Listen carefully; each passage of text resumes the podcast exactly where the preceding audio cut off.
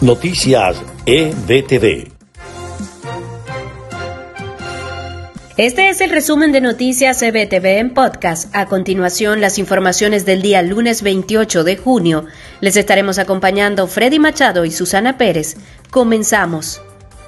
El director de la ONG Fundaredes, Javier Tarazona, denunció la extorsión por parte de funcionarios policiales a la que es sometido el migrante venezolano mientras atraviesa su país hasta llegar a las distintas zonas fronterizas.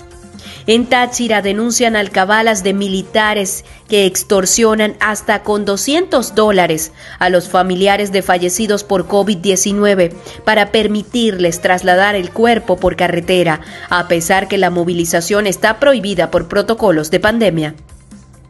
En el occidente de Venezuela, cuatro sujetos fueron detenidos por aplicar falsas vacunas contra el COVID-19. Los aprendidos cobraban entre 100 y 150 dólares.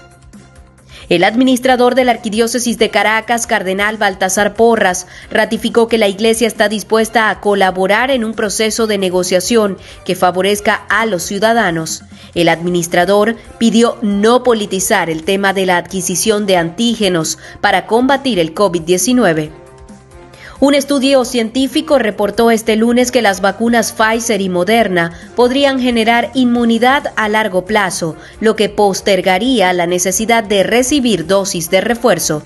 Y en notas de Estados Unidos, a 10 se eleva la cifra oficial de cadáveres recuperados e identificados en la tragedia de Surfside, mientras que el número de víctimas consideradas como desaparecidas se ubica en 151.